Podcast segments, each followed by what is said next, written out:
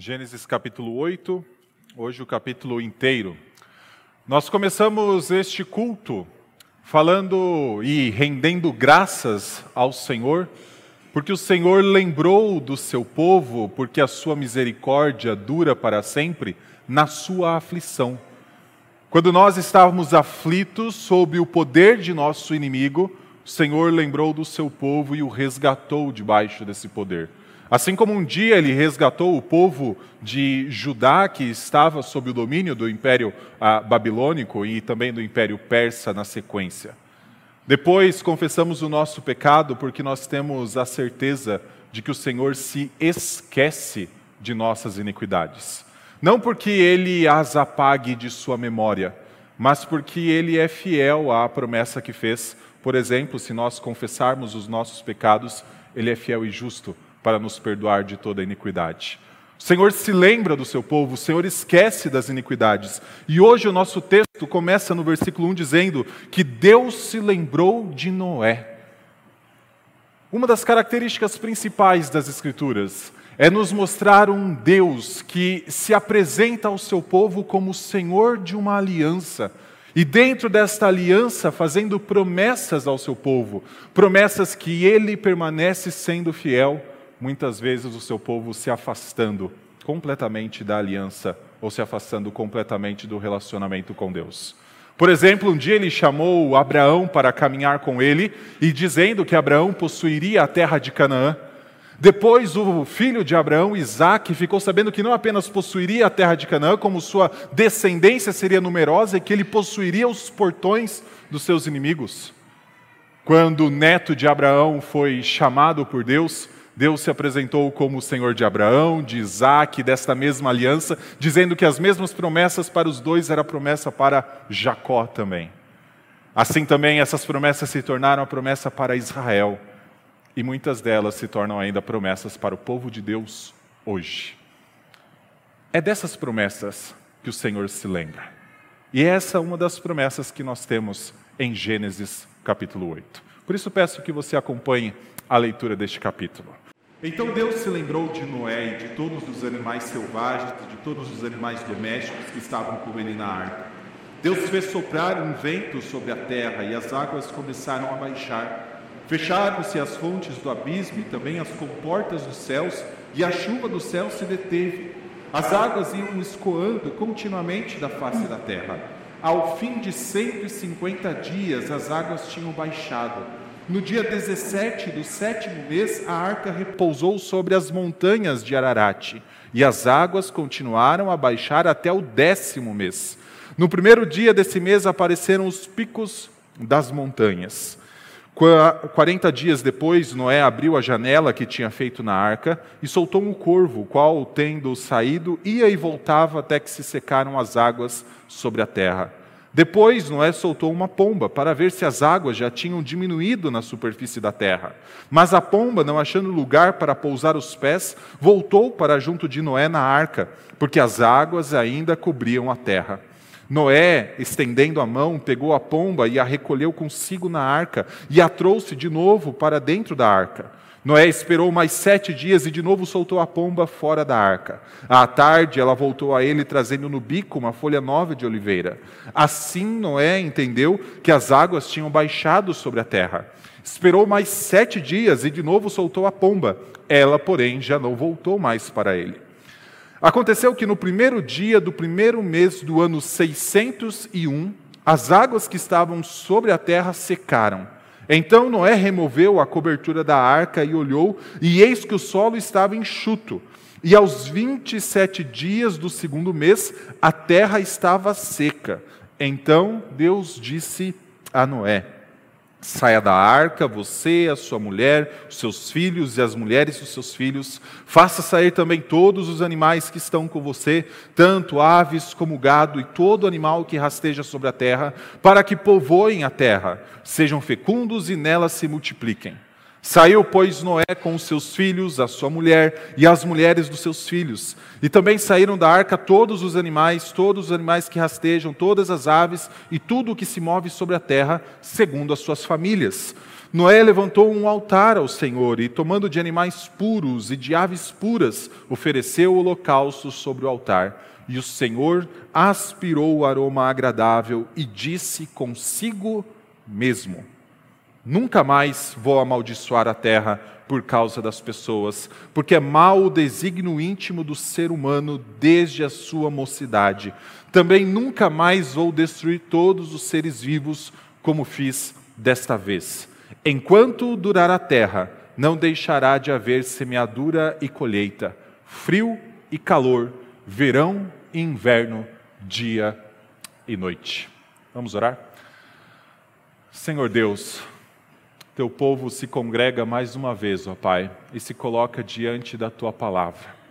Ilumine, ó Pai, em nosso coração, para que, confiando nela, descansemos em Ti. Esta é a nossa oração, no nome santo de Cristo Jesus. Amém. Meus irmãos, a nossa experiência nos diz que há vários momentos de nossa vida que nossa fé é testada em alguma medida. Essa, esses testes podem ser tanto de situações extremamente difíceis pelas quais nós passamos, como de situações que parecem não mudar em nossa vida. Por exemplo, quando nós vivemos já há vários anos trabalhando em um emprego em que nós fazemos a mesma coisa e que permanecemos na mesma função, ou então moramos há vários anos na mesma casa, sempre esperando o momento em que vamos sair, talvez comprar a nossa própria casa, sair de um aluguel, e a nossa vida parece continuar nesse momento de parece que é uma estagnação. E nós começamos a nos questionar por que que passamos por isso ou por que estamos vivendo isso. E nesse cenário geralmente podem surgir desânimo ou enfado ou então uma canseira em relação à vida. A rotina, ela parece não ser vivida com dignidade, apesar do Senhor nos ter feito seres extremamente rotineiros. Se tem uma coisa que o Senhor gosta no seu povo é de rotina, a tal ponto de a gente estar aqui todo domingo de manhã, todo domingo à noite. Rotina é algo bom, mas muitas vezes nós olhamos para aquelas coisas que não mudam em nossa vida e nós então desanimamos diante de alguns cenários, nós então começamos a nos questionar por que, que estamos vivendo aquilo. Mas há outras situações em que não é apenas um cenário igual que nos incomoda, mas sim o surgimento de um contexto completamente inesperado, como ser acometido de uma doença, ou então saber que um parente está com uma doença grave, ou então ser surpreendido com o luto de alguém que é muito próximo a nós. E então, ao invés de ser apenas aquele cenário igual, vem uma surpresa que traz uma dor intensa em nossa vida. E em vários momentos nós sabemos, em nossa própria experiência, ou na experiência daqueles que estão próximos a nós e que têm a mesma fé que a nossa, é possível que alguns questionamentos como: será que eu sou um filho de Deus? Ou por que Deus está fazendo isso comigo? surjam em nossa mente. Tanto um cenário que nos traz desânimo simplesmente por não mudar, quanto um cenário completamente inesperado e que nos traz dor que nós não imaginávamos que precisaríamos lutar, podem trazer questionamentos a respeito de nossa fé. Este texto e vários outros das Escrituras nos mostram que talvez lidemos de forma inadequada com estes cenários, ou que permanecem em nossa vida e não mudam, ou que então mudam de uma forma tão repentina que nós temos a dificuldade de lidar com eles, porque talvez não compreendemos ou então ainda não abraçamos completamente as promessas de Deus. Quando a gente olha para Gênesis capítulo 8, começando com a expressão então Deus se lembrou de Noé, essa expressão bateu forte no coração dos israelitas que estavam peregrinando, os hebreus que estavam peregrinando pelo deserto sob a liderança de Moisés, pois um dia Deus ouviu o gemido do povo de Israel e se lembrou das promessas feitas a Abraão, Isaque e Jacó.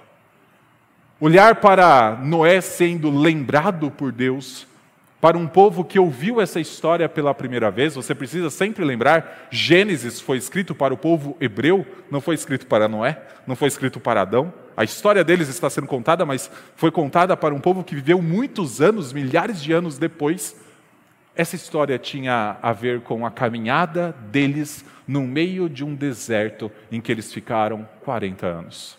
E nesse deserto em que eles ficaram 40 anos, surpreendidos depois, é claro, por conta do seu pecado de incredulidade, eles precisavam se lembrar que Deus se lembrou deles. E esse texto nos ensina que uma vez que Deus é fiel às suas promessas, nós precisamos compreender quais são essas promessas, para que então saibamos lidar com os diversos contextos de nossa vida. Compreender adequadamente quais são as promessas de Deus nos ajuda a esperar pelo cumprimento delas de forma adequada, confiando no Senhor e descansando no Senhor.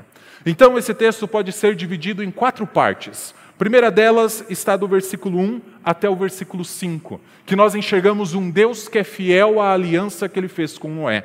Do versículo 6 até o versículo 12, nós temos então um Noé esperando o cumprimento das promessas. E a gente vai ver como Noé espera, de uma forma bastante ativa, o cumprimento dessas promessas. Do versículo 13 até o versículo 19, nós temos então o cumprimento da promessa de Deus. Para então, do versículo 20 até o versículo 22, nós sermos colocados diante de uma nova promessa de Deus. Um Deus que é fiel às suas promessas, um Noé que espera o cumprimento delas, o cumprimento da primeira promessa e então uma nova promessa. Então veja o versículo 1 até o versículo 5, como ele nos apresenta um Deus que é fiel à sua aliança e fiel às suas promessas. Então Deus se lembrou de Noé e de todos os animais selvagens e de todos os animais domésticos que estavam com ele na arca. Deus fez soprar um vento sobre a terra e as águas começaram a baixar. Fecharam-se as fontes do abismo e também as comportas dos céus, e as chuvas do céu se deteve. As águas iam escoando continuamente da face da terra. Ao fim de 150 dias, as águas tinham baixado. No dia 17 do sétimo mês, a arca repousou sobre as montanhas de Ararat, e as águas continuaram a baixar até o décimo mês. No primeiro dia desse mês, apareceram os picos das montanhas. O nosso texto do sermão anterior, Gênesis 7, diz que as águas do dilúvio cobriram a terra até sete metros acima das montanhas. E no versículo 5 nós encontramos pela primeira vez os picos das montanhas, né, o cume delas, sendo avistado por Noé. Mas tudo isso só é possível porque Deus se lembrou de Noé. Deus se lembrou de Noé como um dia se lembrou do povo hebreu que estava escravizado na terra do Egito. Deus se lembrou de Noé como um dia se lembrou do povo judeu que estava exilado durante 70 anos. Deus se lembrou de Noé como um dia se lembrou das nossas vidas que estavam debaixo do domínio de Satanás e então submetidos a ele. A promessa do Senhor foi de libertar o seu povo, a promessa do Senhor foi de manter o seu povo. A promessa do Senhor foi de cumprir aquilo que ele prometeu. E nós encontramos Deus se lembrando de Noé logo no capítulo 8. Mas se você olhar para os tempos, parece bastante tempo quando Deus se lembrou de Noé. Versículo 3 fala que já era o sétimo, o 4 já era o, o sétimo mês, o 5 que já era o décimo mês. Então, pelo menos cinco a sete meses, Noé estava dentro de uma arca, e então vem a frase: Deus se lembrou de Noé. E diante disso é possível que a gente se pergunte, mas Deus pode se esquecer de alguém? É capaz de o Todo-Poderoso, aquele que é onisciente, aquele que sabe de todas as coisas e é perfeito, se esquecer de alguém? Não é disso que o texto está falando, não é a falta de memória que nós temos muitas vezes, de não lembrarmos de eventos, de não lembrarmos de acontecimentos ou esquecermos de nomes de pessoas. O que está aqui é um claro indicativo de que Deus se lembrou de sua aliança, e ela está anunciada em Gênesis capítulo 6, versículo 18. Volte para lá, só para nós enxergarmos que Deus um dia fez uma aliança, ou prometeu fazer uma aliança com Noé, versículo 18: Mas com você estabelecerei a minha aliança, e você entrará na arca, você e os seus filhos, a sua mulher e as mulheres de seus filhos. Então o texto começa dizendo: Deus se lembrou de Noé. E do momento em que Deus se lembra de Noé, várias ações são feitas pelo próprio Deus com vistas ao bem de Noé. A primeira delas, e na verdade a única que é associada a Deus diretamente, é o fato dele se lembrar e depois de soprar. Olha o versículo, o final do versículo 1. Deus fez soprar um vento sobre a terra. Se você já leu o livro do Êxodo com bastante atenção, você talvez se lembre que um dia o povo hebreu estava fugindo de Faraó, com Faraó e seus cavaleiros em seu encalço, e então se deparou diante deles com um mar vermelho, que o impedia de atravessar para o outro lado. Então, neste cenário, é dito que Moisés levantou sua mão e Deus fez soprar um vento. O que a história de Noé significa é: a forma como Deus um dia agiu com Noé é a mesma forma que um dia ele agiu com o povo hebreu. E o povo hebreu que recebia o livro de Gênesis das mãos de Moisés e escutava Moisés talvez narrando ao pé de uma fogueira as grandes histórias a respeito de Noé e Abraão, vai se lembrar que da mesma forma como Deus agiu com Israel, Deus já agiu com Noé. Porque esse é um Deus de promessas, e ele não muda as suas promessas, ele não muda aquilo que ele prometeu ao seu povo. E uma das promessas que ele fez, não a Noé, mas a um dos descendentes dele, Abraão, é que um dia ele tiraria o povo hebreu do Egito. E não seria o mar vermelho que impediria isso. Então Deus fez soprar um vento sobre o mar vermelho, e o mar vermelho então escoou, ou pelo menos se abriu a ponto do fundo de um mar ser visto, não por obras humanas, não por qualquer tecnologia possível da época, mas simplesmente porque o Senhor Deus fez brotar, fez um vento soprar sobre aquele mar. Agora ele faz o vento soprar sobre o dilúvio, aqui na história de Noé. E o que a gente vê como ação final, como resultado final, é aparecendo os picos dos montes. Ele pode fazer soprar ventos que mostrem as partes mais elevadas dessa terra, como as profundezas do mar. Não é à toa de que Deus, em uma linguagem poética, é capaz de lançar a nossa culpa e o nosso pecado nas profundezas do mar. Deus fez soprar um vento, porque ele se lembrou de Noé. Mas não é só isso que Deus faz nesses versículos. Apesar de só dizer Deus se lembrou, Deus fez soprar, veja o seguinte a partir do versículo 2: As fontes do abismo se fecharam, as comportas dos céus também. Nada disso se fecha sozinho. Tudo isso se fecha somente com a ação do próprio Deus. A gente vai ver no próximo sermão, no capítulo 9, que Deus faz a promessa de nunca mais destruir a terra com água, a tal ponto dele dizer o seguinte: toda vez que eu trouxer chuvas à terra, o meu arco estará na nuvem para que eu não destrua a terra com água. É Deus que traz cada chuva que cai sobre nosso planeta. É Deus que leva cada chuva embora. Assim como ele fez um dia a primeira chuva, que nós conhecemos como o dilúvio, cair nessa terra, ele também é aquele capaz de abrir os abismos da terra e então fechar as comportas dos céus para que a água escoasse por completo.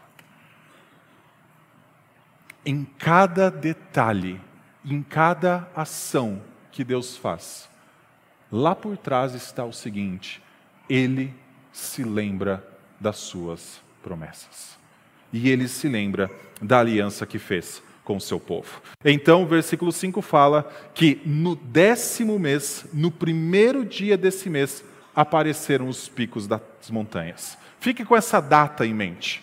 Começou a chover no primeiro mês do ano, aqui está o décimo mês, então já tinham passado dez meses com águas cobrindo a terra, e agora começavam a aparecer os picos das montanhas, a ponto então da arca, no versículo 6 em diante, repousar sobre um desses picos. A arca enrosca, vamos dizer assim. Lembre-se, a arca não foi pilotada por Noé, ela simplesmente flutuava. E então, quando as águas começaram a baixar dos sete metros que estavam acima das montanhas, ela enrosca numa delas.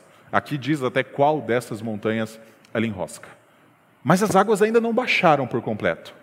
E já tinha dez meses que Noé estava dentro dessa arca. Quase dez meses. Versículo 6 em diante, então, vai nos mostrar um Noé que está ansioso ou na expectativa por ver as promessas do Senhor cumpridas.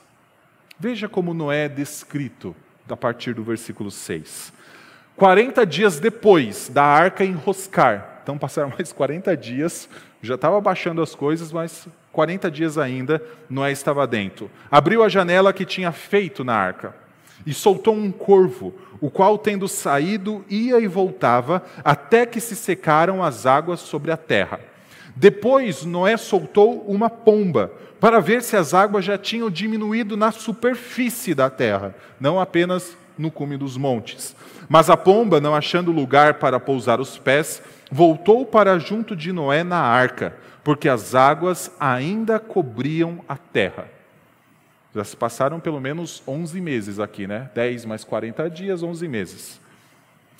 10. Noé esperou mais sete dias e de novo soltou a pomba fora da arca. À tarde ela voltou a ele, trazendo no bico uma folha nova de oliveira. Assim Noé entendeu que as águas tinham baixado sobre a terra. Esperou mais sete dias e de novo soltou a pomba. Ela, porém, já não voltou mais para ele. Ao final do versículo 12, nós temos quase um ano completo de dilúvio, pelo menos 11 meses aí completos de dilúvio. Deus se lembrou de Noé e comunicou isso a Moisés, não comunicou isso a Noé. E a gente encontra, em todo esse período do dilúvio, um Noé confinado dentro de uma arca, com sua esposa, três filhos e suas três noras.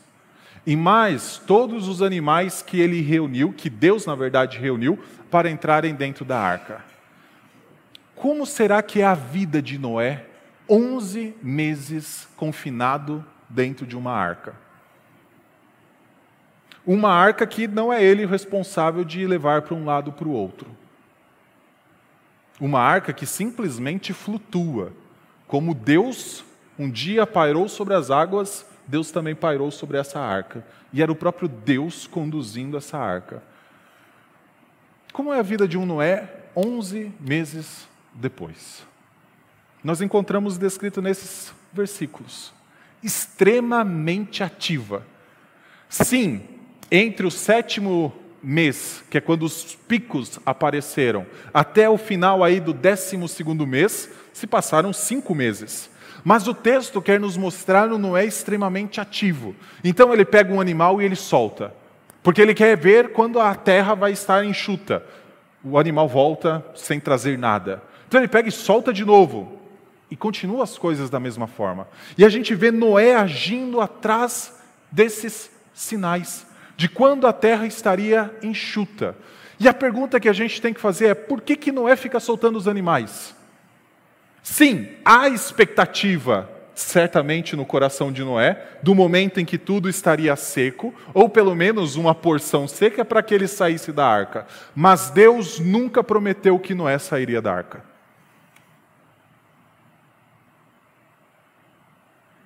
Você já encontrou isso? Deus nunca disse que Noé, Noé e sua família sairiam da arca. Mas Noé entende que a promessa de Deus de preservação da vida tem que vincular aquele que está sendo a vida preservada com um contexto adequado para que a vida seja preservada. E a arca não era esse contexto perfeito para que a vida seja preservada para sempre. A arca, nós vimos no sermão anterior, era como um santuário, em que Noé um dia entrou com animais puros e impuros, em que Noé adentrou com sua família, e como um santuário foi fechado, por fim, pelo próprio Deus. Afinal, nenhum santuário do Senhor é construído por mãos humanas apenas. Só que esse santuário, depois de 11, 12 meses, 10 meses, pouco tempo, já não seria aquele santuário puro do início da jornada. Certamente ele estaria contaminado. Não era o contexto ideal para a preservação da vida de Noé. Então Noé solta cada um destes animais procurando sinais do cumprimento da promessa de Deus. E Noé sabia que Deus, para preservar sua vida, também teria que dar um contexto adequado para a preservação dessa vida. Jamais seria a arca apenas. Afinal, Noé foi tomado da terra, um dia em seu pai Adão, formado da terra. O ser humano precisa da terra para que a sua vida seja preservada. Noé então esperava pelo surgimento dos sinais de que a promessa de Deus estava cada vez mais próxima. Sim, Deus tem promessas que Ele é fiel e que Ele vai cumprir ou que Ele já cumpriu. E é ao povo de Deus cabe esperar por este cumprimento dessas promessas, mas ativamente buscar compreendê-las e buscar contemplá-las. Quando o apóstolo Pedro fala lá em 1 Pedro capítulo 2, que nós depois de sermos regenerados pela palavra, nós esperamos ansiosamente o grande dia do Senhor, ele fala que o Senhor nos deu uma esperança que é extremamente ativa. Nós não somos um povo que cruza os seus braços e fica esperando o grande dia do Senhor chegar. Nós agimos para pregar o Evangelho, para levar a mensagem que um dia fará com que então nós encontremos esse grande dia à frente. Nós oramos apressando o dia da volta do Senhor. O Senhor nos mostra que nós temos que ter uma vida como se nós vivêssemos constantemente em um santuário não é simplesmente esperar as promessas de Deus, é ativamente tentar compreendê-las e tentar enxergá-las quando elas se cumprirem. Porque é possível que muitas vezes nós não consigamos reconhecer as promessas de Deus em nossa vida, infelizmente. É possível que nós já tenhamos passado diversos meses ou anos, mesmo já tendo professado nossa fé, sem nunca ter agradecido a Deus por cada detalhe e cada boa dádiva que o próprio Deus dá à nossa vida. Entramos em um automático tão grande que nós acreditamos que até o alimento que é posto em nossa mesa fomos nós que colocamos.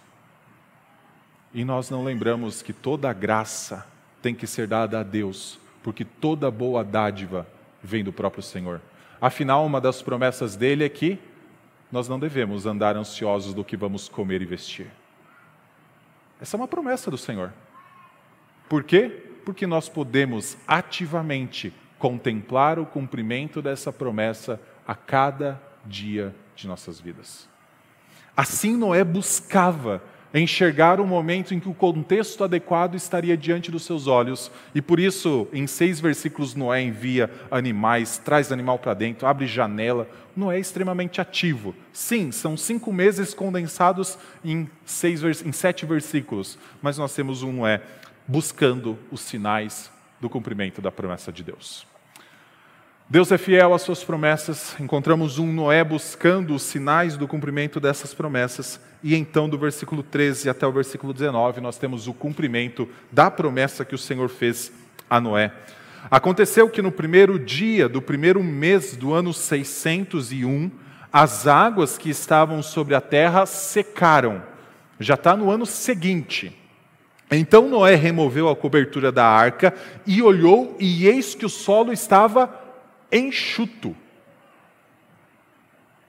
Se passaram um ano. Se passou um ano. 14. E aos 27 dias do segundo mês, já não é mais o primeiro dia do primeiro mês, já se passaram mais um ano e 27 dias, a terra estava seca, completamente seca. Então Deus disse a Noé: Saia da arca, você e sua mulher, os seus filhos e as mulheres dos seus filhos. Faça sair também todos os animais que estão com você, tanto aves como gado, e todo animal que rasteja sobre a terra, para que povoem a terra, sejam fecundos e nela se multipliquem. Saiu, pois, Noé com os seus filhos, a sua mulher e as mulheres dos seus filhos, e também saíram da arca todos os animais que rastejam, todas as aves e tudo o que se move sobre a terra, segundo as suas famílias. Duas coisas me chamam muita atenção nessa porção do capítulo 8. A primeira delas é um Noé extremamente ativo que buscava os sinais. Ele já tinha contemplado vários dos sinais. Uma pomba tinha trazido no bico uma folha de oliveira, indicando que já tinha relva, e se já tinha relva em algum lugar, já tinha solo seco em algum lugar. Depois ele mesmo abriu a cobertura da arca e ele viu que a terra estava seca. Isso foi no primeiro dia do primeiro mês do segundo ano. Um Noé extremamente ativo, talvez a gente esperaria ele fazendo o quê? Abrindo a porta e saindo, né? Afinal, os sinais estavam diante dos olhos dele, de que pelo menos onde a arca estava já tinha terra seca. Mas a gente enxerga ele esperando mais um mês e 27 dias para sair da arca. Não porque ele estava esperando dar essa data, como alguém coloca um cronômetro para o cronômetro então chegar a um tempo, né? E então dizer, está tudo pronto. Mas porque ele esperava Deus dizer para ele sair da arca. Assim como um dia ele obedeceu a Deus, dizendo que Deus disse para ele construir a arca e ele assim fez. E Deus disse para ele entrar na arca e ele assim fez. Ele esperou a ordem do Senhor para ele sair da arca. Afinal, nós conseguimos reagir àquilo que o Senhor exige de nós somente depois do Senhor cumprir as promessas que ele fez a nós, ou que ele fez ao povo de Deus ao longo da história. Meus irmãos, toda ação boa que nós conseguimos fazer e que é moralmente boa aos olhos do Senhor, ela é uma consequência daquilo que o Senhor já fez em nosso favor. O apóstolo Paulo diz que um dia nós estávamos mortos em nossos delitos e pecados. O que uma pessoa morta consegue fazer? Aos olhos do Senhor, nada para que Noé conseguisse responder adequadamente a esta ordem para sair da arca, o cenário propício para ele sair da arca, e não era apenas um pedaço de terra seco, ou um monte de terra seco, afinal não sairia só Noé, sairia todos os animais que estavam com ele dentro da arca, toda a sua família sairia de lá, Precisava de um contexto maior, porque o Senhor não queria que a vida se estabelecesse somente na região do Monte Ararat, mas que, como um dia Ele ordenou que se espalhasse pela terra, o contexto adequado precisaria estar estabelecido. E o Senhor estabeleceu este contexto. Então o Senhor dá uma ordem: saia da arca. E então Noé consegue responder adequadamente a esta ordem. Para que nós vivamos como uma vida diante do Senhor constantemente, como se estivéssemos num santuário. Primeiro, o Senhor tem que estabelecer o contexto para vivermos essa vida. Primeiro, o Senhor tem que dar este cenário adequado. Assim ele o faz. Porque nós encontramos saindo da arca, assim como um dia entraram na arca, o cabeça da criação de Deus e todos os animais sobre os quais ele deveria dominar. Sai da arca como um dia saiu de um jardim um novo Adão. Noé, a origem de novo, né, o segundo ponto de começo da história humana, como um dia ela começou com Adão.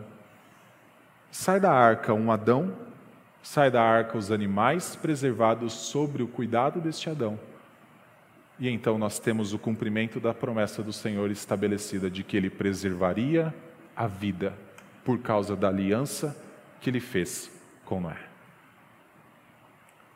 O que é importante para nós entendermos E para nós, que certamente não vamos ser colocados dentro de uma arca para então sair de novo numa terra, entendermos a respeito de uma promessa específica de Deus e que às vezes a gente se esquece dela ou entende ela de uma maneira errada.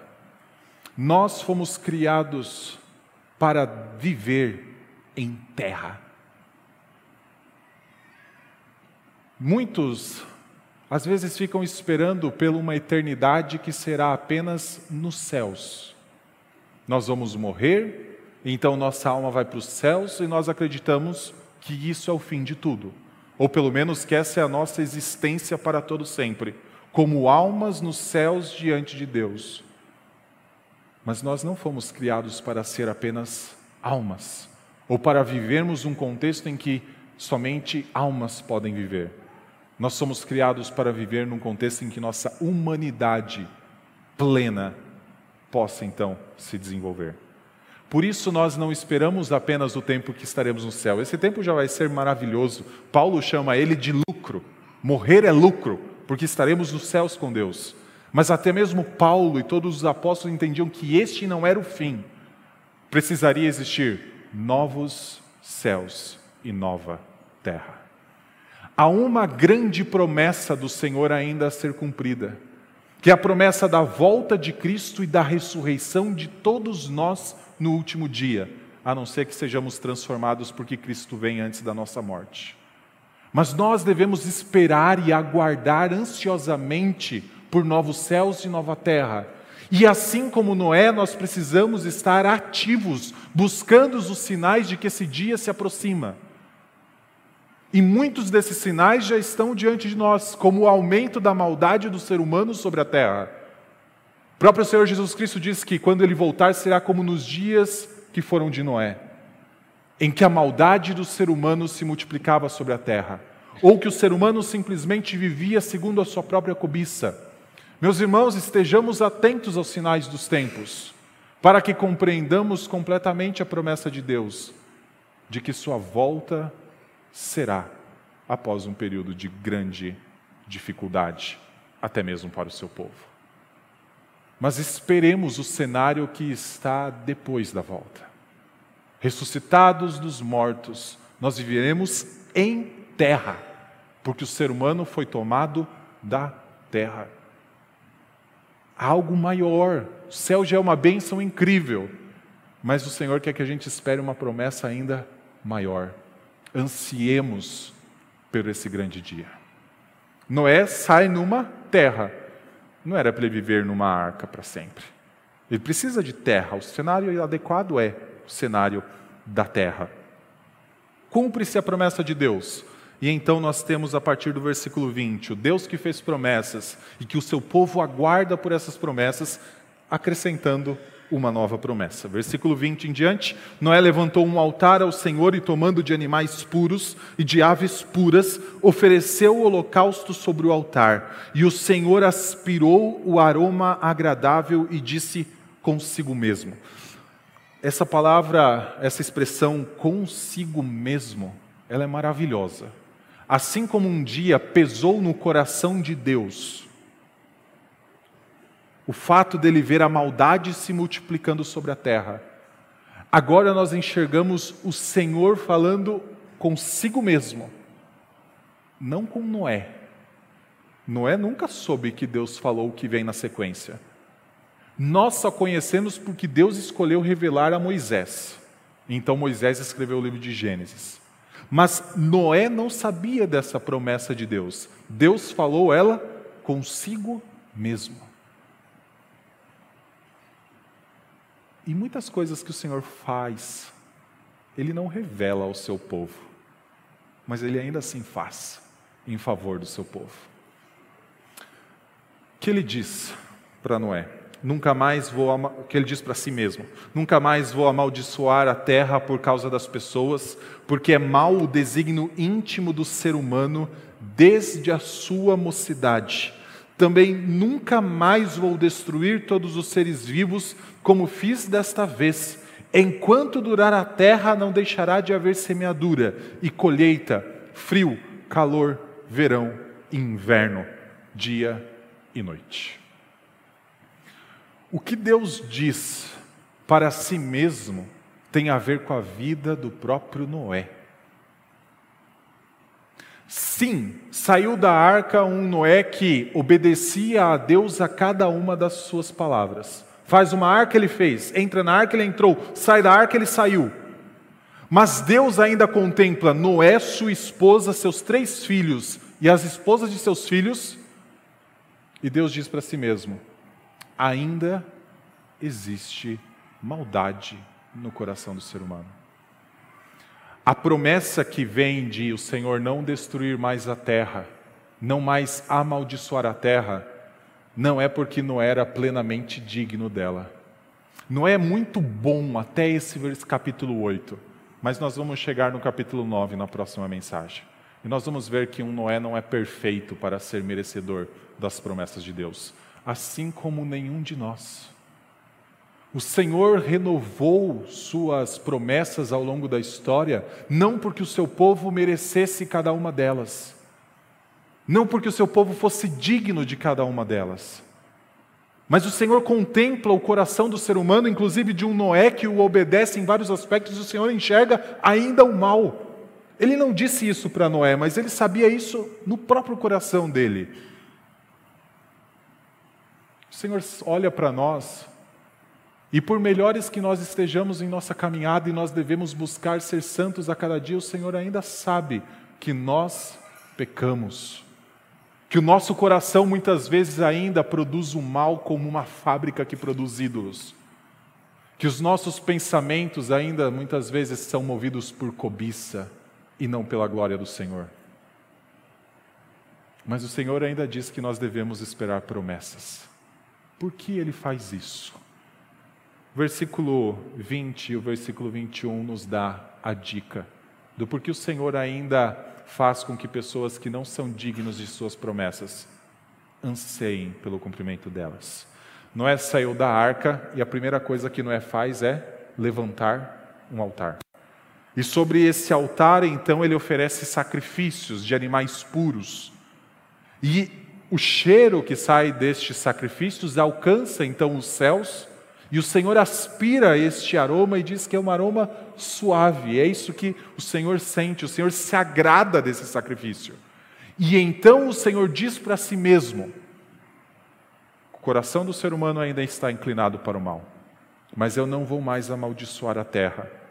A terra continuará a existir com dia, noite, frio e inverno, tudo aquilo que o Senhor estabeleceu lá nos primeiros dias da criação, tudo isso ainda continuará mas não por causa do ser humano, e sim por causa do sacrifício. Nós devemos esperar novos céus e nova terra, não porque nós sejamos merecedores de novos céus e nova terra. Nós devemos esperar sair de uma arca, né, com uma espécie de preservar, um sinal de que nossa vida foi preservada, não porque nós mereçamos, como Noé também não merecia sair daquela arca. Noé possivelmente também não merecia entrar na arca. Mas nós devemos esperar novos céus e nova terra, porque alguém morreu por causa da maldade que existe em nosso coração. Por causa de um sacrifício, Deus faz uma nova promessa. Por conta da morte do seu filho numa cruz, carregando toda a maldição que deveria estar sobre nós, nós podemos esperar uma nova promessa ser cumprida. É porque Cristo Jesus foi oferecido a Deus e se ofereceu a Deus como grande sacrifício, que nós podemos esperar então um dia viver num cenário propício para que não pequemos mais, para que não fujamos mais do Senhor, para que não sigamos mais nossas cobiças, para que não desejemos mais o que não deveríamos desejar. É somente porque Cristo Jesus morreu na cruz, como um dia o Senhor aspirou esse aroma suave do sacrifício, que ele faz uma promessa de que nós podemos esperar um cenário melhor, não pelos nossos méritos. Mas graças a Deus o Senhor nos possibilita esperar este sinal melhor. Que isso tem a ver conosco? Nós que muitas vezes vivemos cenários em que a nossa vida não muda, como se estivéssemos dentro de uma arca confinados há um ano e pouco. Ou então, quando somos surpreendidos por uma dor que nós não esperávamos que caísse sobre nossa vida. Como nós devemos reagir nesses contextos? Noé se torna para nós um exemplo nesse texto, esperando o cumprimento das promessas de Deus. Mas não apenas isso, buscando os sinais do cumprimento dessas promessas. E para que nós busquemos compreender quais são as promessas que o Senhor ainda tem em nossa vida, nós precisamos conhecer a Sua palavra. O Senhor não faz promessa nenhuma fora da palavra dele. Tudo o que nós devemos esperar está anunciado entre Gênesis e Apocalipse. Tudo o que nós devemos desejar está anunciado aqui. Sim, o Senhor disse que é possível que nós vivamos vidas rotineiras meu irmão, viva essa vida rotineira em toda a sua dignidade. É digno você levantar todo dia no mesmo horário, ir trabalhar, voltar para casa, conversar com seus filhos, conversar com sua esposa, jantar e ir dormir de novo para repetir tudo isso no dia seguinte. Sabe por quê? O Senhor nos fez seres rotineiros. Viva a rotina enquanto você espera por um cenário completamente novo. Mas o Senhor não prometeu esse cenário novo necessariamente nessa vida. O Senhor disse que nós não devemos andar ansiosos quanto ao futuro, porque o que nós vamos precisar para comer e vestir, Ele vai dar. Comer e vestir é algo extremamente rotineiro. Se tem coisas básicas nessa vida, é aquilo que vai nos proteger das intempéries que existe nesta criação caída de Deus e aquilo que vai nos sustentar para que vivamos nossa vida. O Senhor deseja que a gente ame a rotina que Ele deu para a gente, o trabalho que Ele deu para a gente, a família que Ele deu para a gente, os amigos que Ele colocou diante de nós. Viva vidas rotineiras, uma vida rotineira, uma vida que pode glorificar a Deus nas coisas mais simples que você faz. Afinal, nós podemos glorificar a Deus comendo e bebendo. E Ele diz para a gente fazer isso comendo e bebendo. Viva uma vida rotineira. Em segundo lugar, conheça essas promessas que o Senhor fez para nós. Conheça essas promessas que são grandiosas. Promessas que têm a ver com um cenário propício e adequado, em que não haverá mais maldição, em que não haverá mais pecado, em que não haverá mais morte, em que nós não vamos chorar mais.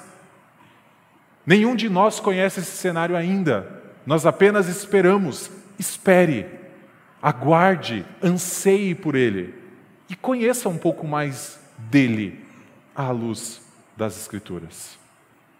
Conheça o que é uma vida sem pecado, o que é viver em novos céus e nova terra e viver constantemente diante do Senhor.